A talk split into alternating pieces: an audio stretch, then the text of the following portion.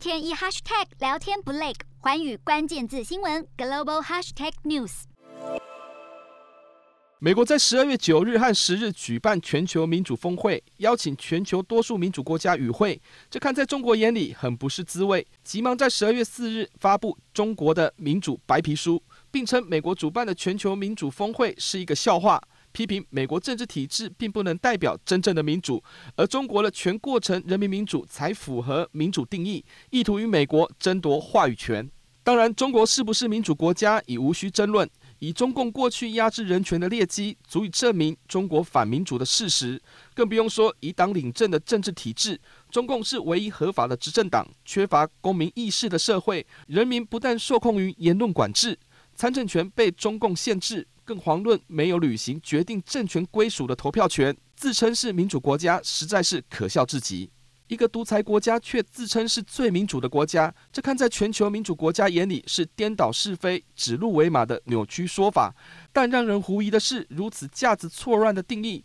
中国却乐于展露无遗。为了争夺民主话语权的大外宣也好，为了自我感觉良好的大内宣也罢，中国所谓的全过程人民民主到底是什么？中国又如何自圆其说？中共统治中国的一贯套路，除了掌握宣传机器来对内控制、对外反制之外，创造新名词，并进一步延伸、演绎出新的理论与思想，这是中共持续掌权的一大法宝。党国机器从来不会担心这些抽象且似是而非的辞藻会被看笑话，反而全国上下有的是御用学者专家，齐力绘声绘影，把党国形象粉饰得光鲜亮丽。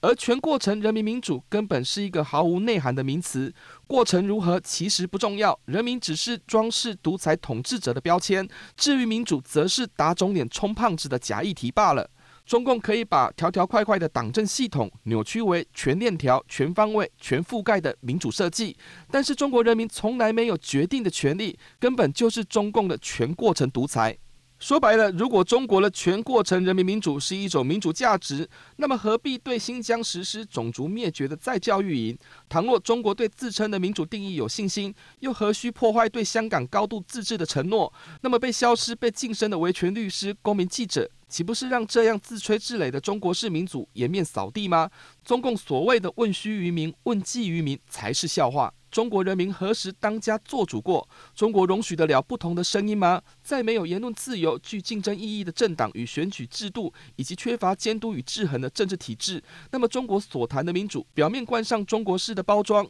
并无法改变骨子里独裁的本质。说穿了，中国硬要自称民主，不就是此地无银三百两的行径？对于自身的独裁专制，无法理直气壮。全过程人民民主根本是国王新衣，显见中国在这场民主与制裁的制度之争已露出败相。Hello，大家好，我是寰宇全世界的主持人何荣，常常跟大家分享国际观与国际新闻。但您知道为什么需要关注这些讯息吗？十二月八号星期三早上九点，就在 FM 一零二点五幸福电台幸福联合国，我和寰宇全世界节目制作人王克英将分享国际新闻的重要性以及如何爱上国际新闻。如果错过收听，还可以回听当天上午十点上架的幸福。福联合国 Podcast 哦。